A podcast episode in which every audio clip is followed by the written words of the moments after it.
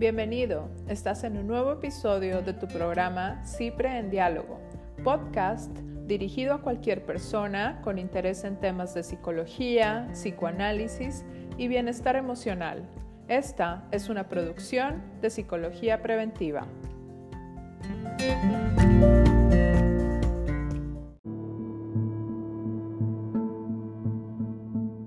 Hola, bienvenidos a Cipre en Diálogo. Yo soy la licenciada Nancy Rodríguez. Yo soy la licenciada Cintia Cirilo. Y estamos de nuevo en la serie hablando sobre duelo. En este bloque en específico, Cintia, ¿de qué vamos a hablar? Bueno, hemos estado hablando sobre, sobre diferentes aspectos relacionados al duelo y ahora vamos a hablar sobre de qué formas se manifiestan los duelos. Exacto. En este bloque, más en específico que solamente duelo, vamos a hablar un poco más sobre el duelo las diferentes formas del duelo patológico. Una de estas primeras formas en que se manifiesta sería el duelo crónico. ¿Qué significa esto? Es cuando tiene una duración muy extensa, regularmente la persona siente que no ha podido procesarlo lo suficiente, se sigue sintiendo mal, pasa el tiempo y meramente es cuando lo pensaríamos, como lo venía diciendo, como patológico, es algo que se sigue dando, dando, dando y pues acá llega la consulta a la persona como me sigo sintiendo muy mal, ya pasó mucho tiempo, ¿qué pasa? Sí, que es, es a veces esperado que un duelo pueda llevar cierto tiempo, incluso a veces años, pero debe de estar acompañado por movimiento, porque la persona cada vez empieza a sentir diferente. Cuando la persona siente que no hay mucho movimiento, que el movimiento es muy poco en cambio hay mucho malestar o que todo le recuerda a la situación de, este, de duelo, a la pérdida, etcétera, ahí es donde podríamos estar hablando de un duelo crónico. Y por otra parte tenemos otro tipo de duelo que le llamamos duelo, bueno, no le llamamos nosotras, pero se le puede decir duelo retrasado, duelo inhibido, duelo postergado, etcétera. En este duelo postergado o inhibido, lo que sucede es que en un primer momento, cuando hubo una pérdida, la persona lo pudo haber vivido no lo suficientemente, vamos a decirlo así como no haberlo sentido lo suficiente. Puede haber diferentes factores, porque en ese momento tuvo que estar muy ocupado sobre la situación que estaba pasando, tuvo que empezar a hacerse cargo de las cosas que no podían hacerse cargo otros, pensemos en la mayoría de los casos, la familia, entonces sobrecae sobre todo en una de las personas como la responsabilidad de muchas cosas que se mueven, lo económico, justamente el momento, hablemos desde cosas muy puntuales como pues estamos hablando si es un fallecimiento de un funeral, de la organización, de la logística y después la persona sigue como en ese mismo como ondita, este, en ese mismo filtro en donde tiene que estar haciendo mucho sobre eso, pero sin darse cuenta de cómo se está encargando o no de cómo lo está viviendo la propia persona. Entonces, ¿qué va a pasar cuando es un duelo retrasado? Que puede pasar tiempo después que empiece a caer esto y se empiece a sentir lo que podríamos llamar una crisis, en donde sí empieza la persona a abrumarse, empieza a haber síntomas que tuviesen ya que ver con un duelo propiamente. Así es. Que esto en ocasiones sucede, por ejemplo, cuando la persona pudiera ser que hayan muchas pérdidas juntas, no sé, cambiaron de casa, murió un familiar, cambiaste de trabajo o te despidieron. Em, tuviste que hacerte cargo económicamente de la familia, tuviste que conseguir a lo mejor no necesariamente muchas pérdidas, pero sí muchos cambios al mismo tiempo o por propias particularidades de la persona que a lo mejor le cueste trabajo digerir este tipo de situaciones conflictivas y entonces tiende a lo mejor a alargar el proceso de, de duelo. Esto en ocasiones no es controlable, ¿no? Hay ocasiones en las que a lo mejor sí la persona pudiera conscientemente evitar sentir o evitar enfrentarse a situaciones que le recuerden esa pérdida, que también pudiera ser, por ejemplo, evitar los lugares o las situaciones que le recuerden a la pérdida, que mencionamos pérdida nuevamente recapitulando de los, de los episodios anteriores, en donde no nada más estamos hablando de pérdidas humanas, puede ser una pérdida de ideales, puede ser una pérdida de cualquier situación significativa o persona u objeto significativo para la persona, ¿no?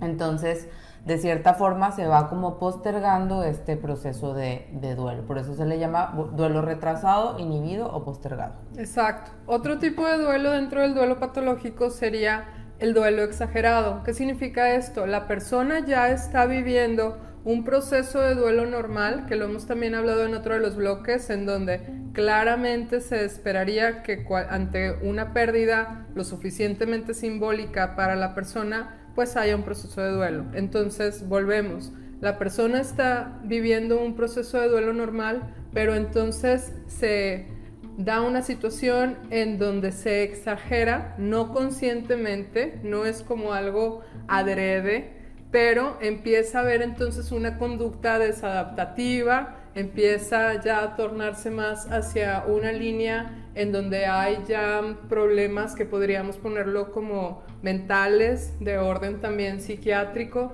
que ya no le están permitiendo a la persona estar funcionando como en su día a día. Esto también surge, como venía diciendo Cintia un poco también, después de otras pérdidas, a lo mejor vas teniendo un, un duelo normal, pero tienes de imprevisto algo que te mueve muchísimo y el duelo que ya estabas procesando se intensifica demasiado que entonces la persona desafortunadamente si no tiene el sostén suficiente de sus propias herramientas y de una red de apoyo puede caer en estas conductas desadaptativas. Y a lo que se refiere Nancy con que pueda presentarse ya una situación en donde eh, pueda estarse presentando un trastorno psiquiátrico, pudiéramos hablar de un trastorno depresivo mayor, por ejemplo, propiamente dicho, un trastorno de ansiedad, algún otro tipo de trastorno más grave, en donde pudieran conjugarse las características de la personalidad con el evento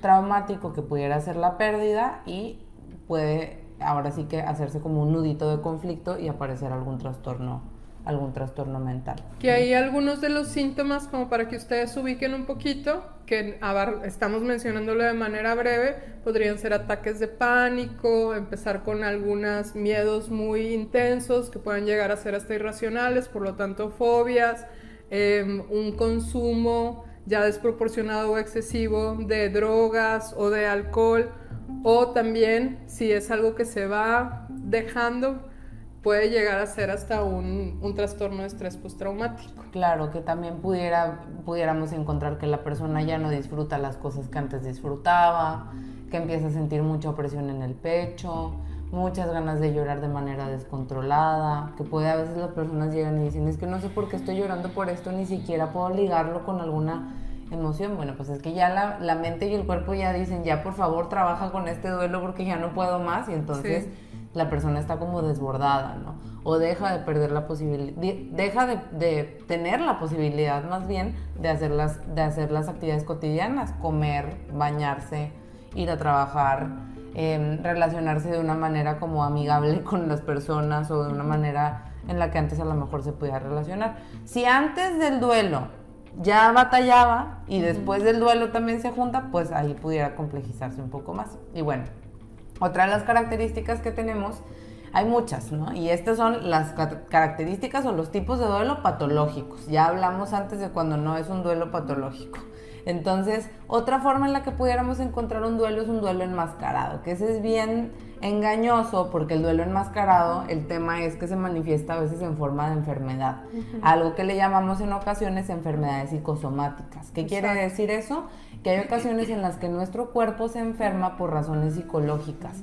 Y hay ocasiones en las que el cuerpo genuinamente está enfermo, no significa que la persona se lo esté imaginando o alucinando, sino que sí se enfermó, no puede mover la pierna, no puede comer porque trae una gastritis insoportable, tiene a lo mejor algunas manchas en la piel, muchas situaciones en las cuales el cuerpo está reaccionando por algo que no hemos podido hablar o que no hemos podido procesar. Entonces, se pudiera enmascarar un duelo a través de enfermedades. Esto que tú dices, Cintia, perdón, este, pues lo podemos entender también como una situación en donde la persona lo que está experimentando no lo reconoces. Es realmente una situación a nivel inconsciente en donde ni siquiera se piensa que lo que me está sucediendo o le está sucediendo a la persona tenga que ver con un proceso que tiene que ver con una pérdida, ya sea actual o anterior, que no se ha procesado. Entonces,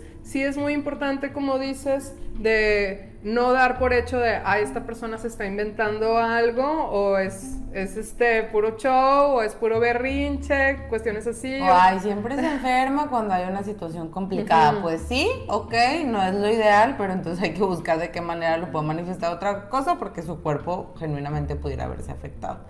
Y bueno, cuando estamos hablando de, de, todos estos diferentes tipos de duelos dentro del patológico, claramente siempre la invitación va a ser a que si la persona que nos está escuchando, en este momento tú que nos estás escuchando, lo logra pues ubicar, ya sea en una situación personal o en alguien más, la verdad es que cuando hablamos de un duelo patológico, la intervención no tendríamos que pensarlo dos veces. Hay que hacer una intervención directa eh, desde el plano psicológico y ya de ser necesario también desde el plano psiquiátrico. Entonces los invitamos a reflexionar sobre este tipo de momentos en donde no ha habido un procesamiento lo suficientemente esperado, diríamos así, dentro de un duelo normal y, y pues repensarlo. Y bueno, pues seguimos acá en estos bloques de Cipre en Diálogo. Los invitamos a que vean los otros bloques. Estamos hablando actualmente de duelo y nos vemos muy pronto. Gracias.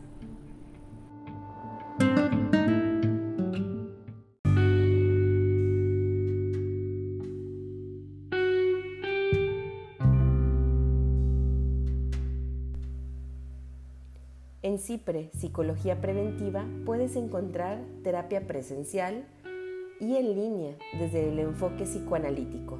Puedes hacer una cita llamando al 01800 00 mente o envíanos un correo por medio de nuestra página de internet www.psicologiapreventiva.com.mx.